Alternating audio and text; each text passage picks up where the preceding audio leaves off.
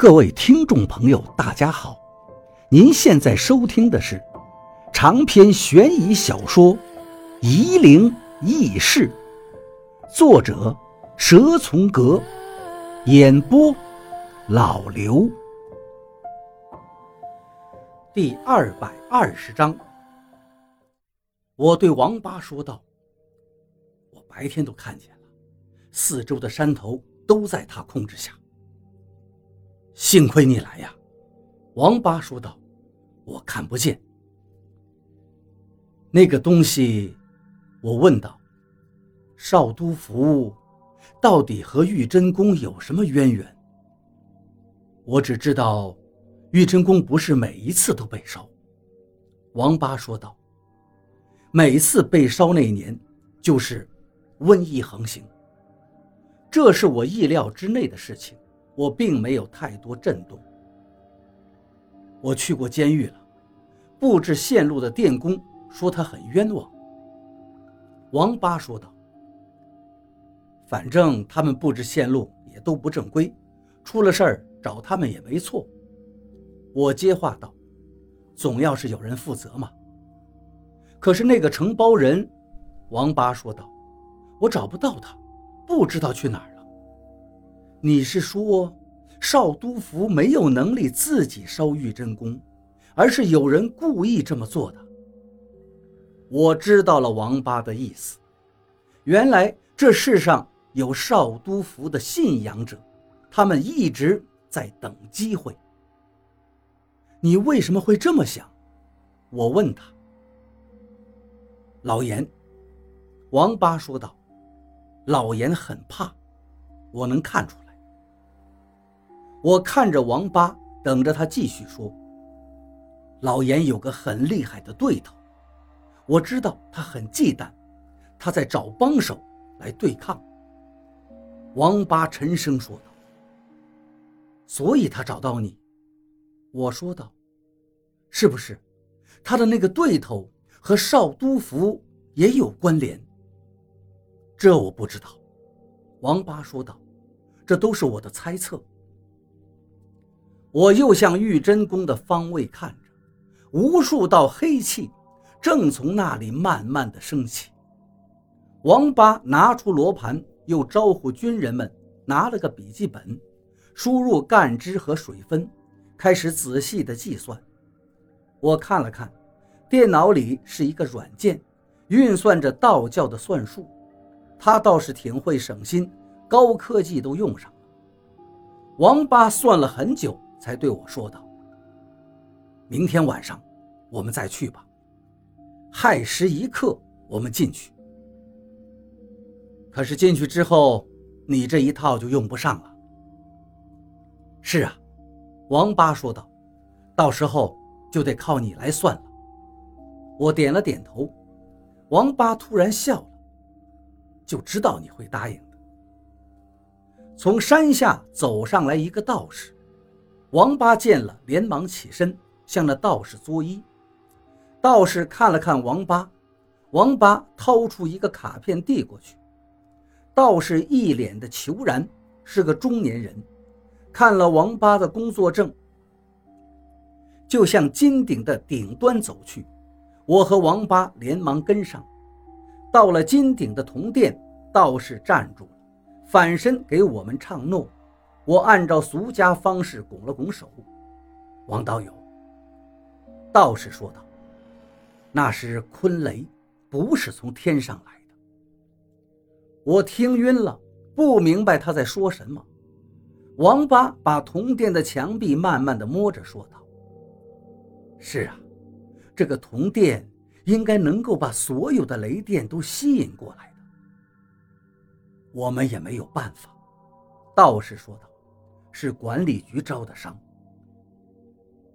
所以他们租宫殿是幌子，暗地设坛招来的昆雷。我在一旁听得糊涂了，问道：“直接放火不就完了吗？”王八和道士向我看过来，一脸的鄙视。我不知道自己说错了什么。玉真宫是烧不起来的，六条水龙围着呢。王八跟我解释，我不说话了。就在这里，道士在地上画了个图，说道：“在有福。”王八点头说道：“谢了。”道士说道：“师叔说了，这个事情他不便亲自来见你，莫怪。”王八唱诺：“改天来拜访。”道士飘然向山下走去。我不再问什么了。我看见道士画的图，就是玉真宫废墟的大致宅基方位。他说的有福，我当然明白是什么意思。时间和方位都知道了，我和王八的心里就平静起来。事情肯定是躲不过去的，一切等明天再说吧。我们走回宾馆，我以为他要去睡觉养足精神。却不料王八猛地来了一句：“疯子，想喝酒吗？有没有下酒菜呀？”我一听，立刻笑嘻嘻地问道。王八喊道：“方卓，给我们弄点酒菜吧。”方卓连忙往厨房走去。翌日清晨，天刚蒙蒙亮，心想难得有这么个机会，可以在山顶看日出了。我就走到了平台上，看见王八和方卓都已经坐在栏杆边呼吸吐纳。我看见王八在一呼一吸之间，身上的青光忽明忽暗，而方卓倒是有点心不在焉，看见我来了还给我眨眼睛。我坐到一边，点上烟抽起来，等着他们的一个周天结束。太阳从远处山峦的巅峰上。慢慢的钻出云层，天开始大亮了。王八和方卓站起身，和我一同回到宾馆继续休息。到了中午，大家吃过饭，向山下走去。路上迎面碰见了一个年轻的道士，擦肩而过，并没有和王八打招呼。走到半山腰笔直陡峭的石阶的时候，几个工作人员正在往上爬。看见我们了，连忙停了下来。我们走近，领头的一个当官的模样，连忙把脸上的墨镜摘下，道：“王道长。”他向王八恭维地伸出手来。王八略微感到奇怪，迟疑片刻，还是把手伸了出去。“叫我老孔，老孔。”那个人说道，把自己的姓氏说了，却并不表明自己的身份。可是看着他的穿着和气质，我和王八已经猜到了几分。老孔和他身边的人跟我们一路走着，老孔走在王八的身边，看似随意地问道：“王道长到这里来玩的尽不尽兴啊？见到住持没有？”王八敷衍地说道：“来拜山的，可不敢惊动道长。”那王道长接下来。去哪儿游玩呀？我找人给你当导游。这个山呢太大了，没个熟悉的人带着，太浪费时间了。王八笑道：“我来过这里，认得路，不用您劳心了。”他这不软不硬的话，让老孔也说不出什么，只是不停地跟王八扯淡，旁敲侧击。王八则是随口敷衍，态度一般。一直到了我们上车，老孔这才住嘴。王八进了车内，又退出来半个身子，向老孔道别。老孔脸上堆着笑容，但是很僵硬。自始至终，他也没说自己是什么职务。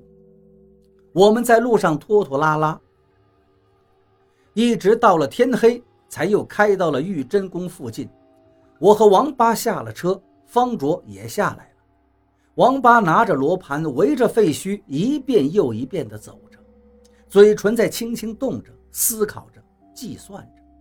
到了亥时，眼看就要到了，我们就要再一次走进废墟。